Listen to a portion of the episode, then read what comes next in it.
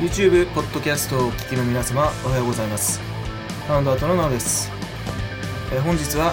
えー3月12日日曜日に行われた UFC ファイトナイト106、ベイフォート VS ガステラム大会の感想に関してお話をしていきたいと思います。で、えー今回の大会に関しては、えーベッドに関してかなり負けてしまいました。で前回の利益をすべて、えー飛ばすぐらいの、えー負けと、ちょっと大きなね、負けとなってしまいました。うん、まあ前回の利益がフラットになったと考えれば、うん、めちゃくちゃなダメージではないんですが、まあ僕はすごい嫌です。うん。でですね、まあそれはしょうがないんですけど、うんまあ、途中で、えーまあ、妙な理覚ですね。あの、エジソン・バルボーザの、まあ、えー前回別途をまあ公開した後にですね、当日ですね、当日に、えーなかなか思うように勝てておらず、まあ、だからといってね、別に、あの、マイナス覚悟してからベットしてるにもかかわらず、うん何か妙な 気持ちになってしまって、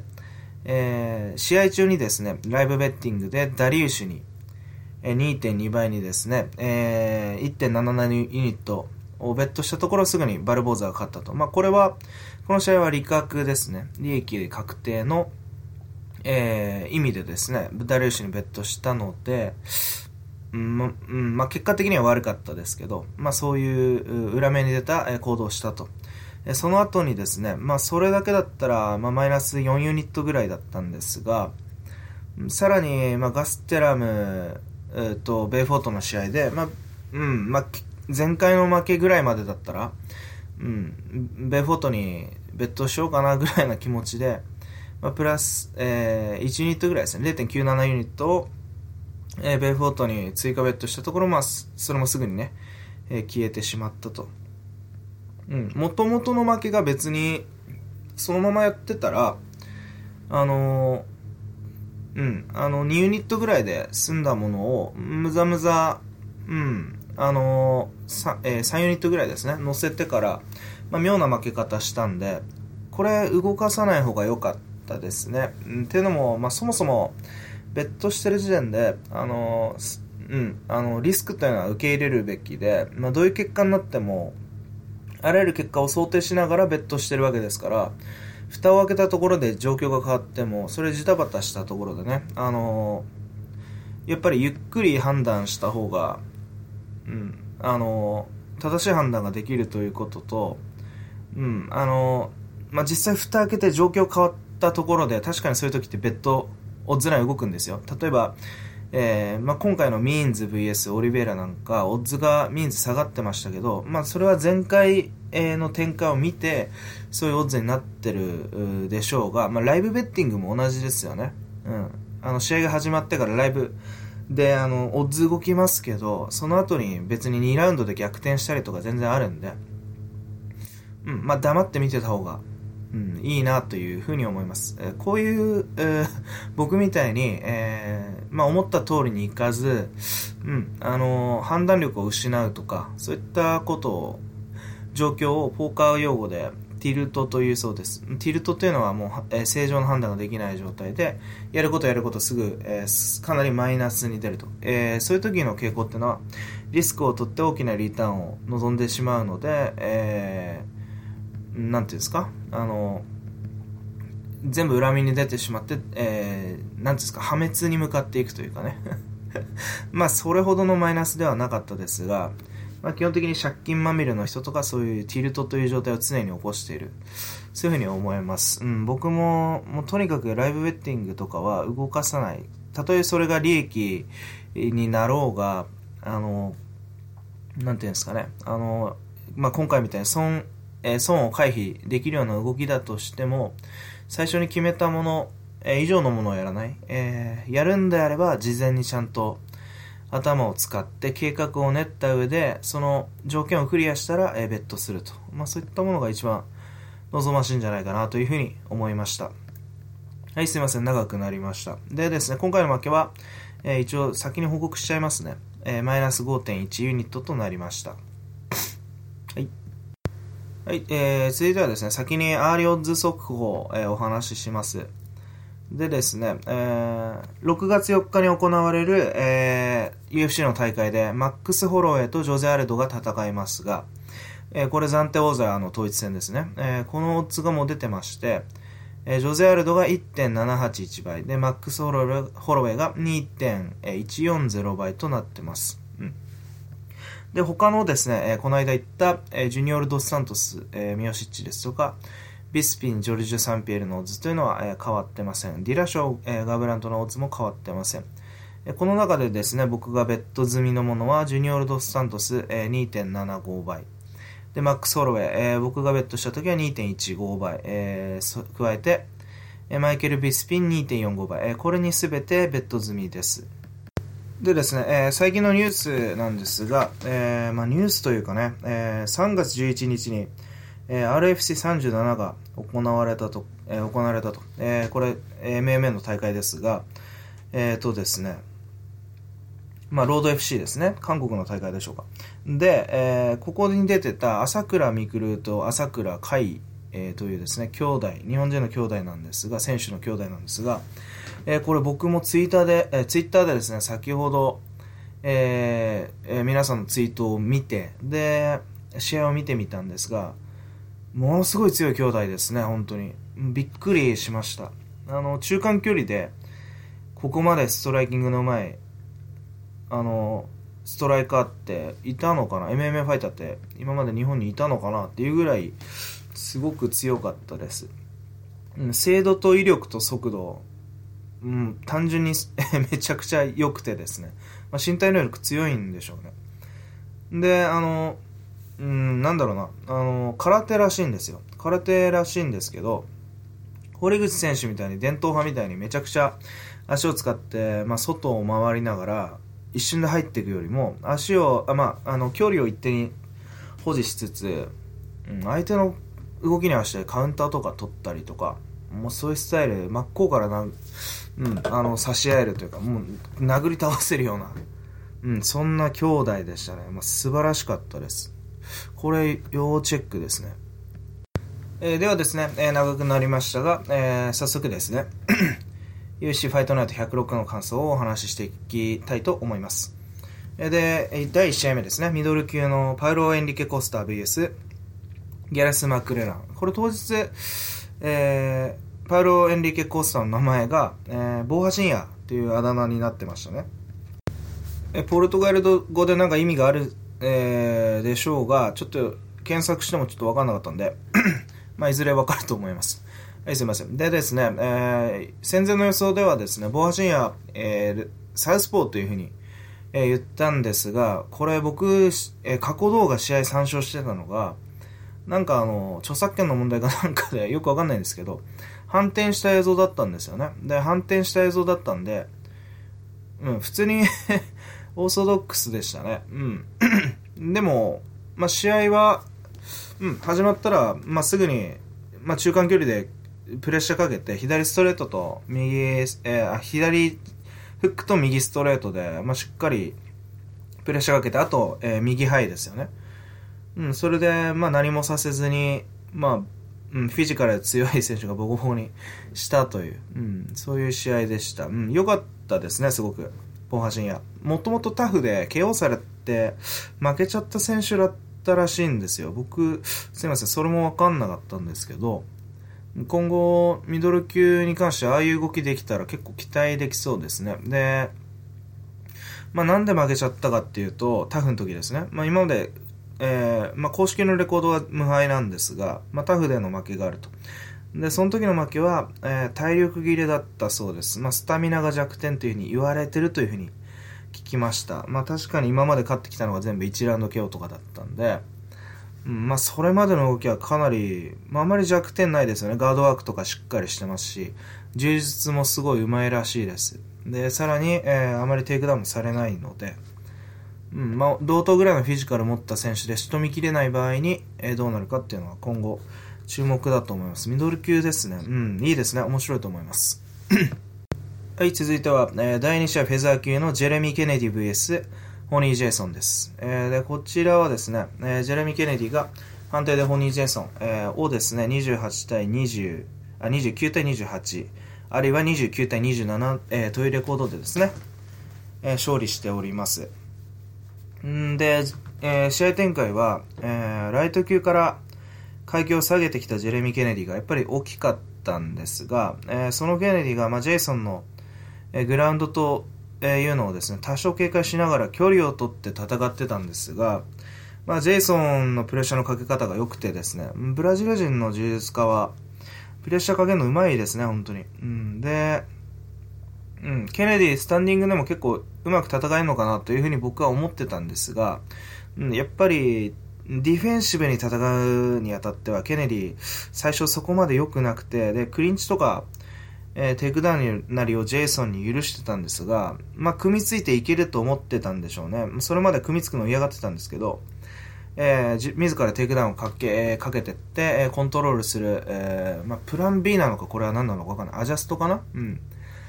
えー、そういうふうに、えー、展開を、まあ、組み立てて、で、ケネディがそこからは、えー、うん、ほとんど自分から仕掛けてって、打撃もそこそこに、まあ、えー、ケージレスリングとかを仕掛けてって、えー、ジェイソンをコントロールする。えー、基本的にそういった、えー、試合になりました。で、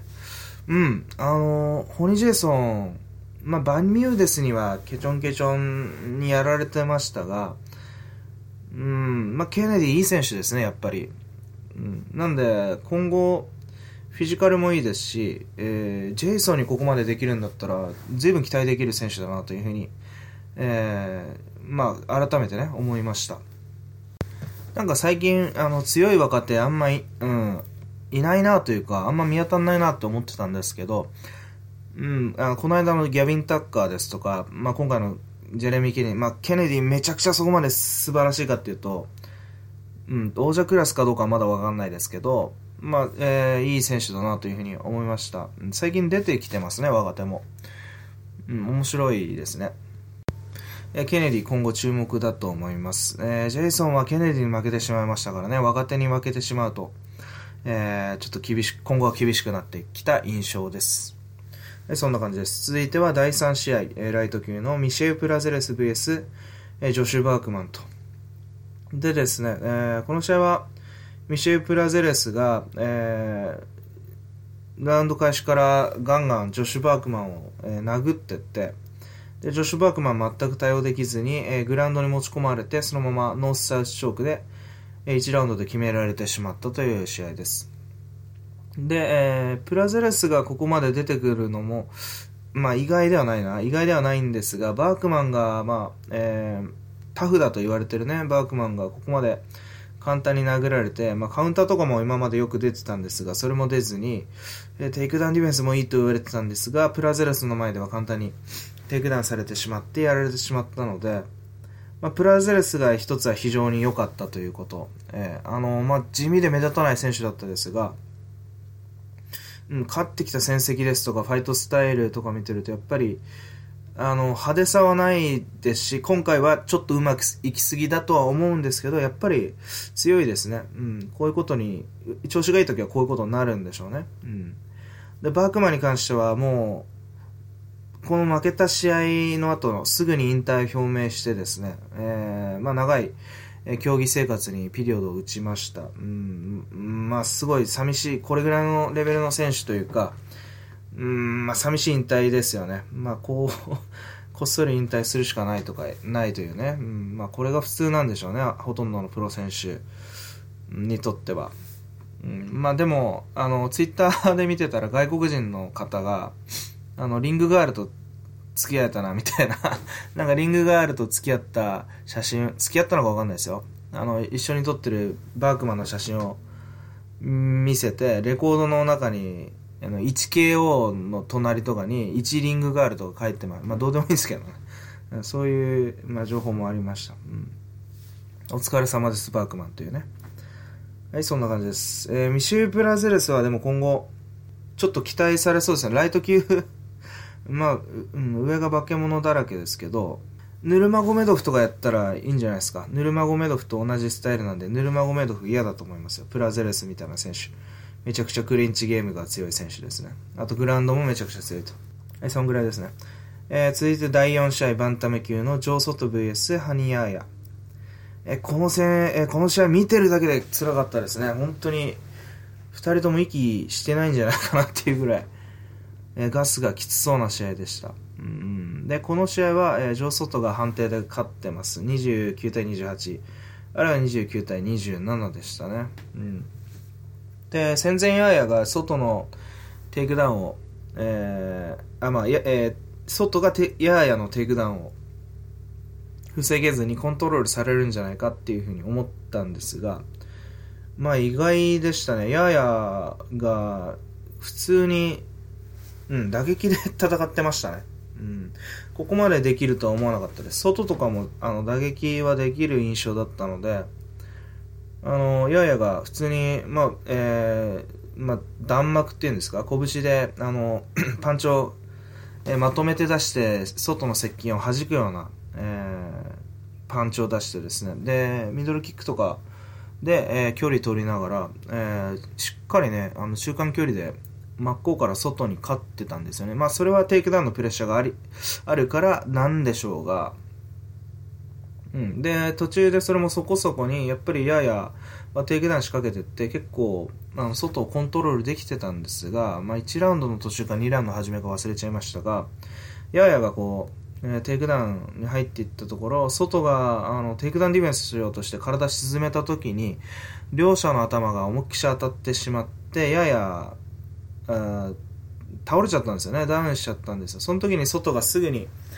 まあまあ、あの、普通にね、あの、流れの中で、えー、スクランブルですね、仕掛けて、普通にグラウンド仕掛けるんですが、そこで、レフェリーが、あの、女子、女の人のレフェリーだったんですけど、あの、バッティングを気づいてくれたんですよね。まあ、それだけでも、まあ、よくやったんですけど、ちゃんと止めないんですよ。あの、外がガッて動いて、ややも対応してるところ、ややも朦朧として対応してるんですけど、止めてくんないんですよね。止めろ、あの、止まってとは言うんですけど、動いたまんまにしてるんですよ。で、えー、続けさせてちょっと、えー、動きが止ま、えー、もつれ合ってまた止まったところで改めて、え、止め直すというね。で、すぐに試合再開しちゃったんですよ。これ、バッティングだったんで、お互いに注意したり、ヤヤダウンしてますから、ちょっと休ませなきゃいけないんですけど、うん、これ、そのまま続けちゃって、こっから流れが、え、おかしくなったというか、まあ、ヤヤ、えー、まあ、効いてるんでね、テイクダウン仕掛けるんですけど、ここで、まあ、あの、パニックになって、体力使っちゃったんじゃないですかね。うん、そこからはずっとソトが、えー、ヤヤのテイクダウンを切って、え、打撃で勝るという展開になってきました。うん、そ、うん、それでもヤヤ手出して頑張ってたんですけど、まあ、2ラウンドを取られて、3ラウンドはもう、ヤヤ体力切れですね。ガスが一向になかったという。えそういう状況で、えー、まあ、えソトと、ほとんどソトのクリンチとかグラウンドとか防げず防げずに、まあ、こういう結果になってしまったと。まあ、えー、一つはですね、えー、ややのガスが、えー、クリンチゲームを仕掛けるにはちょっとなかったという点、まあ、バッティングがなくてもそこは、えー、まあ、もう少しうまく戦えてたとは思いますが、まあ、きつかったんじゃないかなという点。あとは、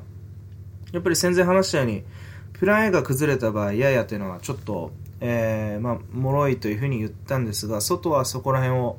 抜け出す力やっぱありましたね、十分に。うん、ややの図が戦前に急激に下がったんで、うん、ややの評価高いなと思われたんですが、え外が実力をね、え証明したと、えそういう試合でした。まあ、ややもう一回ね、えー、頑張ってほしいです。はい、えー、続いては第5試合ですね。セラジオ・モライス VS ダビ・ラモス。こちらウェルター級でした。この試合ダビ・ラモス非常に良かったですね。僕ツイート、ツイッターでもツイートしたんですけど、充実本当にうまいですね。あの、やや、あ、ややじゃなくて、ラモス。うん、なんかあの、えー、まあ、猪木あり状態ですよね。相手が寝て、背中寝てる状態から、なんか、妙、もう、パスガードどころかもう全部飛び越えて、いきなり十字取っちゃう動画とか、僕、あの、載せさせてもらったんですけど、ああいう動きとか見ても運動神経めちゃくちゃいいですね。今回、モラエスに関して、うん、と戦ってても全然、スピード負けもパワー負けもしてなくて、全然グラウンドに行かなかったんですよね。うん。それで試合に関しても結構、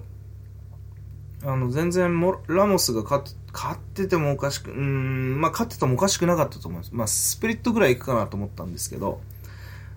うん。あんまり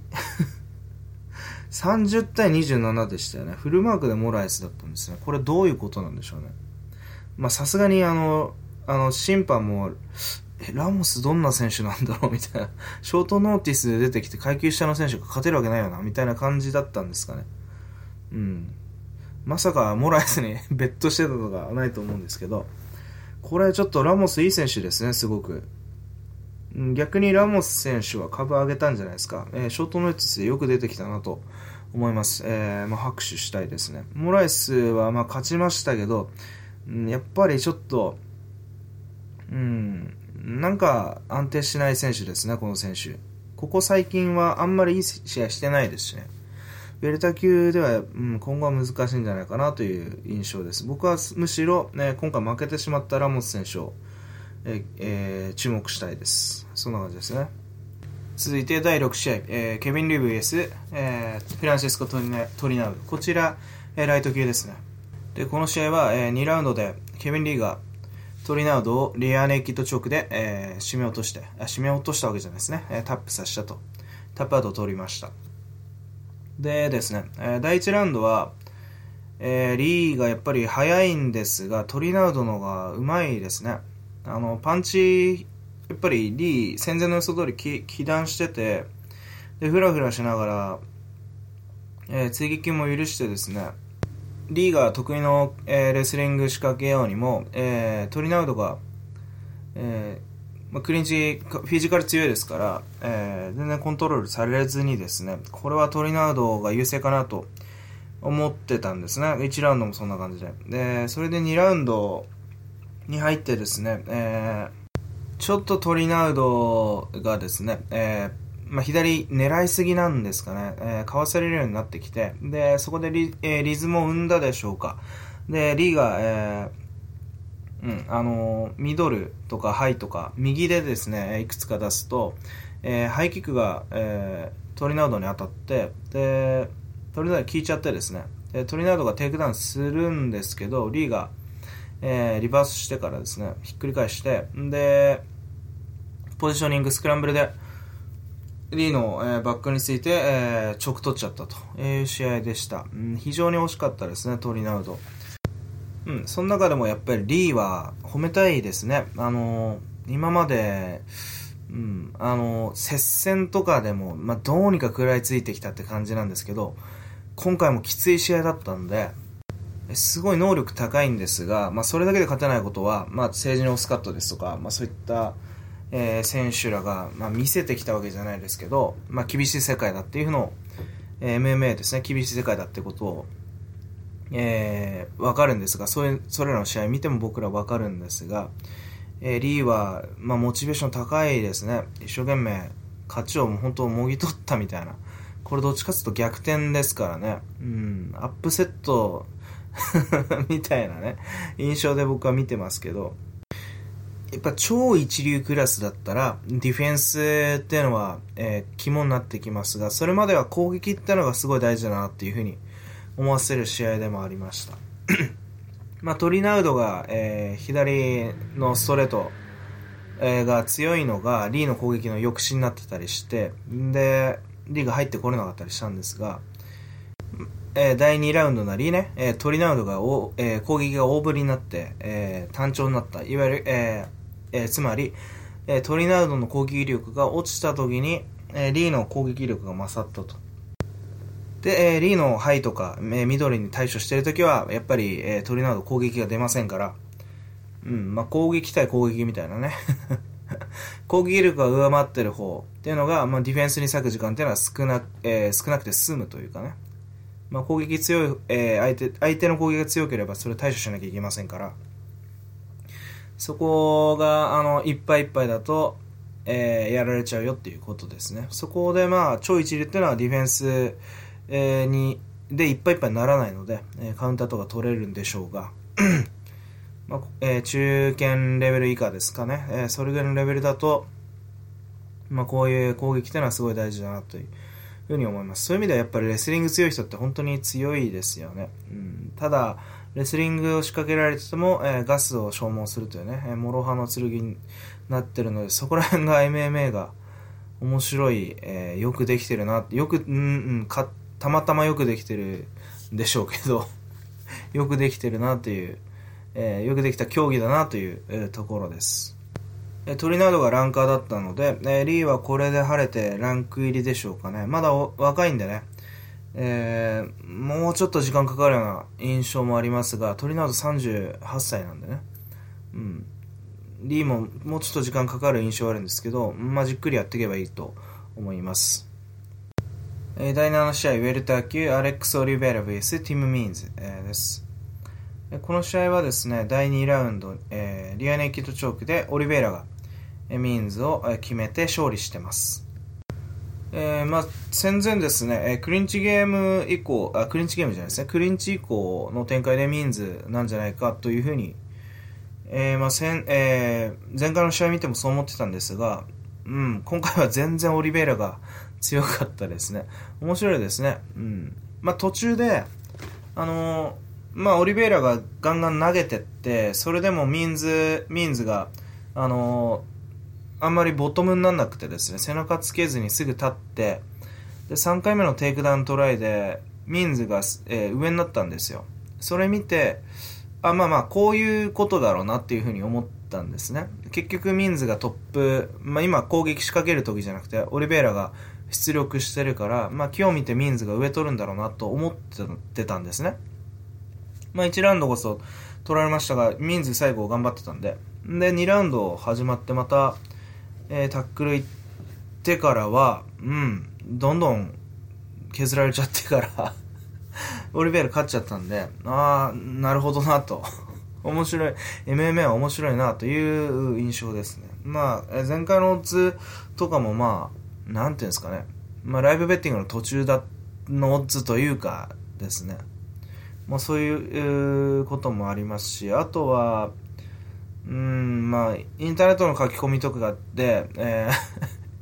前回パワー負けしてたから、2チャンネルとかの書き込みで、前前回パワー負けしてたから、オリベイラフィジカル上げてきたな、みたいなことを書いてたんですけど、フィジカル上げたいと思って上げれるもんなんですかね。うん、まあ筋トレはできるでしょうけど、まあただ、ライト級に参戦して、まあライト級見据えた、えー、ていうんですか、体作りの中で、まあウェルターにしよっか、ライトにしよっか、迷ってるのと、もうメルタでやっていこうっていう時の体作りってのは明らかに違うでしょうね、それは。うん。まあ、前回ミンズにパワー負けしたから、これやっぱウェルターでやるんだったらちゃんとやんなきゃなっていうことで、まあ、えー、ていうんですか、えー、ウェイトとかね、えー、パワートレーニングしてきたっていうんだったら、まあ、わかるかもしれません。うん、ミンズ、うん、勝てると思ったんですけど、ねただ、やっぱホームアウェイってのももしかしたらあるのかもしれないですね。あと、えー、まあ、思ったのは、やっぱり、あの、MMA って、あの、分岐がいっぱいあるんですよ。あの、ボクシングとか、あるいは、えー、まあ、レス、まあ、レスリングはどうかわかんないですけど、試合って分岐点があると思うんです。勝ち負けの。ただ、それの分岐点が激しい競技、過酷な競技が MMA だと思うんですね。い、あの、一つつまずいたらもう即、負けにつながるとか、もうちっちゃいミスが、あの、うん、勝敗を左右しすぎというね、うん、そういう競技だと思うんで、うん、まあそういう競技なんでしょうね。うん、例えば一回金網掴んでテイクダウンを逃れたとするじゃないですか。それ、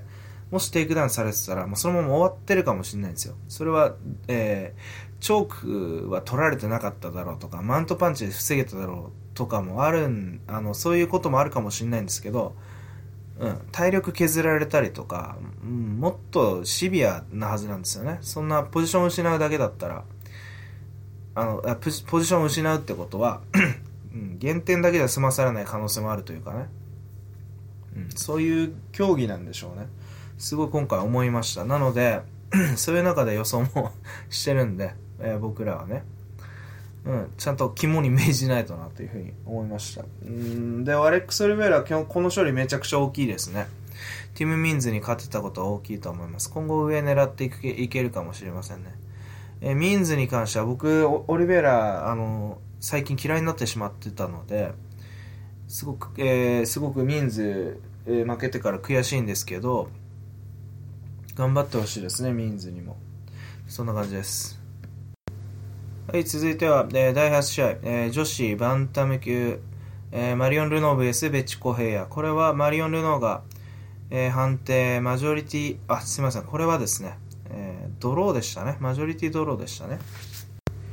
まあ、キックのルノーとパンチの、えー、コヘイヤって感じでしたでしょうかね。ただ、クリンチゲームでコヘイヤが勝ってたので、あ、コヘイヤいいなと思ってたんですが、第3ラウンドで、えー、まさかではないんですが、まあ、ルノーが、えー、右ハイでね、えーえー、声を聞かして、うん、あのえー、2ポイントですね、を取って、泥までこぎつけたと。そういう感じです。うん、やっぱり、これですね、えー、まあ、2人ともど、えー、グラウンドもパンチもそこそこできて、あんまり際立った武器がないような気がするんですね。うん、こういう試合って僕があんまり、あの、うん、あの、解釈するのが苦手な試合で、あの、例えば、うん、極端に言えばマクレガーとヌルマゴメドフってパンチ対、えー、レスリングでしっかり武器が分かれるじゃないですか。うん、そういう意味ではオールラウンド対決じゃないですけど、オールラウンド対決みたいになってくると僕は、あんまりやっぱ興味が湧かないですね。うん。まあ僕はどっちが勝ってもあんま気にならない試合だったかなという、うん、感じなんですけど、まあでも、ドローですね、マジョリティドロー。この二人も、うん、どっちかというとルノーの方が前向きなように気ますけど、気がしますけど、上に行くんだったらね。ただ、ルノーももう、年、年齢30、もう、6、7、7、8ぐらいですよね。うん、厳しいんじゃないですかね。どんどん、あの、なんですかね、リージョナルとかの、リージョナルっていうんですか、ローカルとかの、えー、女子の試合見てると、すごくレベル上がってる気がするんですよ。なんで、この二人みたいな選手ももうランキングにはいられないんじゃないかなというふうに思いました。そんな試合でした。はい、続いては第8試合、えー、フライ級のジュシー・フォルミーガ VS、失礼しました、第9試合ですね。フライ級ジュシー・フォルミーガ VS レイボーグです。この試合は、えー、レイボーグが、えー、判定29対28で勝利した試合です。うん、で、えー、グラウンドにはあんま行かなかった、まあそれはそうですよね、両者、えー、まあ行ったは行ったんですけど、両者はグラップラーですから、あんま行かないですよね、こういう試合って。うん、で、えーまあ、注目は防具の打撃ですね。すごいよくなってたのかいいのか分かんないですけど、もともと良かったのか分かんないですけど、僕はすごいいい印象がありました。うん、ジュシー・フォルミーガの、えー、ストライキングの方が、どっちかっていうと、コンパクトで丁寧なんですが、防具の方がダイナミックでしたね。あの、スピードもあって、躍動感もあって、えー、出入りが激しいので、えー、その出入りでフォルミーガに勝てたっていう感じじゃないでしょうか。フォルミーガに関しては随所にですね、えーまあパえー、パンチはそこまで当たってたかどうかっていうのは定かじゃないんですが、まあ、ローキックとか、えー、明確に効かしてましたし、うん。えー、対する防具っていうのは、えー、アッパーが良かったですね、うん、なんでパンチとかも大きいので当たった時に印象がすごいいいんでしょうね。またですね、第3ラウンドは防具がタックル仕掛けるんですが、えー、フォルミーガが、えー、スプレえー、スクランブルからバック取って、で、えー、攻めてですね、まあ、ここに来てようやく、なんていうんですかね、あの、グラップリングが見れるというかね、グラウンドが見れるという感じなんですが、そこで防具が素晴らしいのは、えー、リバースして上になったと。うん。で、ここで肘で落としてポイントをもぎ取ったっていうところが、さすがだなという感じです。防具、なんか、例えば、あの、リーとかもプロスペクトですけど、防具はなんていうんですかね、強さがありますよね、すごくうん。フォルミーがめちゃくちゃやっぱ強いじゃないですか。それをまあどうにか、うん、自分の流れにするっていう、うん、強さっていうのは、ここの粘り強さはやっぱ、そんじょそこらのプロスペクトとは違うなという感じがしました。で、えー、ナイスガイですね。えーえー、終わった後のマイクパフォーマンスもブラジルのみんなは僕のことを 気に入らないか知らないけど、僕は大好きだよと。で、えーえー、デデメトリアス・ジョンソンと戦いたいよというふうに言ってたんですが、まあ、ジョンソン、うん、まあ、強いですからね、ちょっとわかん、どうかわかんないんですけど、次は誰とやればいいんですかね。うん、まあ、ベナビデスとセフードが強すぎるんで、ちょっと、うん、その二人とか怖いですけど、もう、もうでもそこら辺しかいないですもんね。女子、フォルミーガが第3位だったので。うん。スコギンズ 防具をボコボコにしたスコギンズっていうのはどんだけ強かったんだろうっていうね、話なんですが、まあ、スコギンズがバンタム級に上がった後にもう鮮やかにトントン拍子で防具が、えー、トップ戦線に、えー、駆け上がったと、えー、そういった試合でした。はい、続いては第、えー、10試合。ライト級エズソン・バルボーサ VS ベニール・ダリウッシュです。はい、で、この試合ですね、えー、エジソン・バルボーザが、えー、飛び膝で2ラウンドで KO 勝ちしたんですが、ダリウッシュ強かったですね、非常に。うん。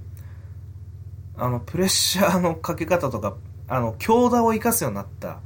ですよね。うん。もともとあの、なんていうんですか、マイケル・ジョンソンとやった時には、まあ、下がりながら、えー、ジャブでどうにか競り勝った形ですけど、その後にすごくアグレッシブというか、パンチ、リーチの長いパンチと強打を、パワーを生かすようなスタイルになったんじゃないかなと思いました。で、バルボーザに関しても、ここまで手の長い相手が、強打で、あの、カウンターしてくると、はい、えー、なんていうんですかね、ミドルとか、あの、ロージャ押し返せないというか、で、パンチ、カウンターとかも、パンチとかもバルボーズは上手いんですけど、やっぱりリーチの長い選手っていうのは、怖いですね。脅威ですね。ダリウシュの方が1ラウンド押してたんじゃないですか。うん、まあ、それでも、バルボーザーは、あの、なんていうんですかね、サークリングしながら、えー、緑とかでポイントを稼ぐじゃないですけど、有効打を着実に重ねてったんですが、どうも弱気になってるようで あ、これ、プレッシャーかけられて接近戦になったら僕被弾するなと思ったんですよ。いつか絶対に。被弾し始めてましたし。うん、これはやばいなと思ってたんですけど、で、えー、そのまま2ラウンド入ってって、えー、その傾向が徐々に顕著になってきたかなというふうに、まあ1ラウンド終盤からもそうでしたけど、なってきたかなと思った頃で、まあ徐々にグラップラーであるダリウシュの、うん、まあここいらでグラウンドを持って感じですよね。ここまでストライキングで試合を奪えたし、優位を築けたんで、そうなってくると、えー、グラウンドですね。えー、そこまで、えー、支配を伸ばすと、えより、ゲームが、え、楽になるというかね、有利になるという感じだったんでしょうね。決定的なものになる感じだったんでしょうが、そこで待ってたのが、え、バルボーザの、え、カウンターの飛び膝というね、これは、すごいですね もしや、あの、このために、その弱気になって下がってたのを仕込んでたんじゃないかなっていうふうに 僕は疑っちゃったんですけど、えーまあ、さすがにそれはないでしょう。そんな被弾はできないですからね。顔面被弾してましたからね、パンチで。うん。それにしてもこれ、まあまあ、あの、なんていうんですか。いわゆるその、打撃で劣勢になってる状態で、グラウンド、あえー、まあ、要はシングルレッグなり、あの、えー、なんていうんですか、グラウンド仕掛けられても体が動くようになってんでしょうね。うんこれはすごい、僕はもうびっくりしましたね。あーって声が出ちゃうぐらい、びっくりしましたね。まあ、もしやね、えー、まあ、タックル来るだろうから、膝を合わせようっていうふうに戦前でそういうふうに考えてたとして、まあ、途中までその展開じゃなくて、うん。で、えー、やっとこの展開が来たっていうこともあるかもしれないんですが、まあ、それにしてもですよ、うん、さすがバルボーザというね、うん、やっぱ伊達じゃないですね。今後でも、あの、ライト級ですよね。バルボーザーって、誰にでも勝てるポテンシャル持ってると思うんですよね。圧倒的じゃないですか、勝つ時には。うん。なので、僕は好きな選手なんでね、頑張ってほしいんですけど。まあ、でも今回、えー、ちゃんと勝ちましたんで、ぜうん、あの、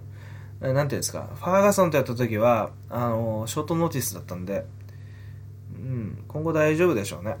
え、もっと強くなると思います。で、ダリューシュに関しては惜しかったですね。すごい強い、ことを、まあ、僕は見ましたが、ここで KO ですか？なんか惜しい勝負いつも逃しちゃう、いつもじゃないですけど、逃しちゃいますね。キエさんの時も、逆転負けでしたし、うん。まあ、今後でもダリューシュも大、えー、まあ、全然この二人強いですね。ライト級すごいですね。まあ、相手はたくさんいるわけですから、えー、どんどん試合が見たいですね、この2人は。はい、そんな感じです。はい、続いて、第11試合、ライトヘビー級、えー、マウリショ将軍 VS ジャン・ビランテと。えー、この試合第3ラウンドに、えー、将軍がですね、えー、ビランテを、えー、ラッシュかけて、えー、KO 勝利したという、えー、試合でした。で、この試合結構殴り合いになってましたが、うん。将軍も、まあ、足止めて戦うタイプなんで、まあ、被弾するでしょうね。うん。で、まあ、速度で将軍とは今回言いにくかったですが、まあ、テクニックでやっぱ将軍でしたよね。うん、特に、まあ、一番良かったのが将軍の、あの、ライトクロス。えー、ビランテのジャブに合わせて、えー、右の、えー、フックじゃないですけど、オーバーハンドのような、まあ、ストレートのようなね、回り込むようなストレートを合わせるパンチなんですが、まあ、これ、えー、両党を KO したパンチですが、えー、これ健在だと。タイミング非常に良かったです。で、ここで被弾しても下がらない。そして 打たれ強いヴィランテというのが、えー、まあ、体強いですね。それで、まあ、将軍にパンチを、えー、例えば殴り返すと将軍も当たってしまうと。えー、そういった試合で、まあ、要は殴り合いの予想ですよね。うん。これ、途中まで本当に、まあ、徐々に将軍が押してるかなと思ったんですが、まあ、ヴィランテのパンチ力を考えると、あと将軍がね、あの、せえー、選手として多少消耗してるのを考えると、まあ、いつ将軍が倒れてもおかしくないんじゃないかなと思いましたが、将軍もやっぱり打たれ強いですね。うん。で、えー、その右、えー、の、なんていうんですか、えー、カウンターですよね。それがやっぱり第3ラウンドにも綺麗に当たって、で、その後にボディですね。ボディを入れてから、えー、ヴィランテが嫌がって、で、ふらつくところを、えー、仕留めたというところです。まあ、将軍一重に良かったのは、この、えー、右の合わせる右と、ライトクロスと、あとは、えー、その時に、えー、散らしたフック、えー、ボディフックですね。左だったと思います。あと最後のラッシュ。これはもう素晴らしかったですね。うん。あの、衰えを感じさせない。印象です、うん、動きの速さとかアジリティに関しては若干衰えを見せたかなっていう感じなんですがやっぱりヴィランテのレベルだったら綺麗に勝てる綺麗じゃなかったですけどねきっちり勝ちましたよねで対するヴィランテ良かったのは打たれ打たれ強さとパワー、うん、やっぱ体強いすごい強い選手ですねもうちょっとディフェンスとかブロッキングとか上手かったら、えー、ブロッキングとか丁寧だったら、もっと脅威なんじゃないかなというふうに思うんですが、やっぱ、えー、対レスラーはこういう頑丈で、テイクダウンディフェンス強い選手嫌でしょうね。改めて思いました。やっぱヴィランテって強いんですね。うん、そんな感じです。うん、今後でも、この二人も、微妙かもしんないですね。うん、まあ微妙かもしんないと言いつつ、うん、あの、プロスペクトとか若手の選手がこの2人に簡単に勝てるかちょっと全然簡単に勝たせてくんないんで層も薄いですしねライトヘビーは、うん、まあトップを狙うにはちょっと難しいんですけどまだまだ若手には負けないっていう、位置なんですかね。そんな感じです。えー、で、最後に第12試合、えー、ミドル級のケルビン・ガステラム VS ビット・ベイフォート。ですね。これはベイフォートの、えー、戦前ですね、ベイフォートの、えー、気合の入った顔を見てですね、僕は、えー、まあ、どうせ負けてるし、えーえー、ベイフォートのオッズも上がってるし、ベイフォート にね、ベットしてから、えー、ちょっと、えー、楽しもう、試合を楽しもうと思ったんですが、うん、やっぱり中間距離でベイフォート怖いですね。うん。怖いです。あの、パンチとか速いですし、すごいあの、なんていうんですか、迫力ありますよね。うん。ブンブン振ってきますし。これ当たったらやばいだろうな。まあ、実際ゲスガスラムちょっと当たってから、あの、ふらつく場面、まあ、大事には全然至らなかったですが、まあ、フラッシュダウンじゃないですけど、ちょっとよろめく場面もありましたよね。うん。ただ、ガステラム、うん、やっぱこの選手、すごい強くなったんだなと思うんですけど、まあ、全然焦んないんですよ。まあもともとね、ハートは めちゃくちゃ強かったですし、対処力、えー、組み立てる能力とかいうのは抜群にすごかったんですが、もう怖がってないんですよね、全然。で、すごい威力があって速いパンチだけど、まあ大丈夫だろうみたいなうん、しっかり、なんていうんですかね、あの、状態傾けて、まあフックなんでね、うん、フックしかないと思ったんでしょうね。まあ、ハイとかフックさえ気をつければ大丈夫だと思ったんでしょうね。状態傾けて しっかりかわして、あの、木をやり過ごすと、あ、なんていうんですか、あの、相手に、要は先出しさせて、だいたいタイミング読むと、自分の入れるところ、入れるところで、きっちり、めっちゃくちゃ綺麗なステップインワンツー。もうなんていうんですかね、あの教科書のような ワンツーで入って、まあ一撃でベフォとダウンさせて決めてしまったと。いや、素晴らしい勝利でしたね、ガステラム。僕は、あ、ガステラムすごいなっていうふ うになんかでも、速度とかパワー考えると、今までミドル絶対微妙だと思ってたんですけど、まあ、今回相手がベフォートだったからなのかもしれないですけど、まあ、意外といけんじゃないかな。いけんじゃないかな。ロメロとかきついですけどね。ただ、あの、うん、あの、もうストライカーとしてやっていけばいいんじゃないかなっていうふうに非常に思いましたね。ストライカーとしては強いんじゃないですか。ロメロぐらいの体格差だったらもしかしたらストライキングで勝てるかもしんないぐらい。もうだってベフォートストライカーですから、もうこれストライキングで勝ってますからね、ベフォートに。ガスラムはもうストライカーだと思っていいでしょう。この動きは。僕はもうストライカーとしてインプットします。しかもレスリングがめちゃくちゃ強いというね。うん。いや、ガステラム面白かったです。ちょっと今後期待ですね。またさすがに確かにワイドマンとか、えー、ロックホールドとかなると体格差ありすぎてさすがに えー、どうもこ、えー、逆にね今度はレスリングでコントロールされそうですが、対あの何ていうんですか？対、えー、うん、タックルない選手とかには多分異常な強さ発揮するでしょうね。今後。うんそんな感じです、えー、で対する、まあえー、ガスラもまだ えー、お腹に肉がちょっと乗ってるぐらいで、えー、全然絞れるかなという印象だったんですが、ベイフォートも、あの、体かっこ悪くなりましたね、本当に。中年のおじさんみたいな体になりましたね。と試合中、本当に感じました。ひどい、ひどいなっていうか、そのかっこいい時のベイフォートの肉体ってのをあの見てるんで、まあ、これはお薬とかもあるんでしょうけど、うん、まあ、あの体では頼りないというかね、うん、ちょっと勝ち、勝てないんじゃないかなっていうふうに思いましたね。うん、そんな感じです。はい。えー、長くなりました。次の試合は UFC ファイトナイト、えー、107、えー、日本時間、えー、これは多分ね、イギリスでやるので、えー、ロンドンでやるので、えー、3月18日と19日、どえー、土日のですね、要はまた決めですね。深夜ぐらいじゃない、土曜の深夜ぐらいじゃないかなと思うんですね。えー、土曜明けの日曜とか、うん、そんぐらいの時間になるんじゃないかなと記憶してます。イギリス大会というのは。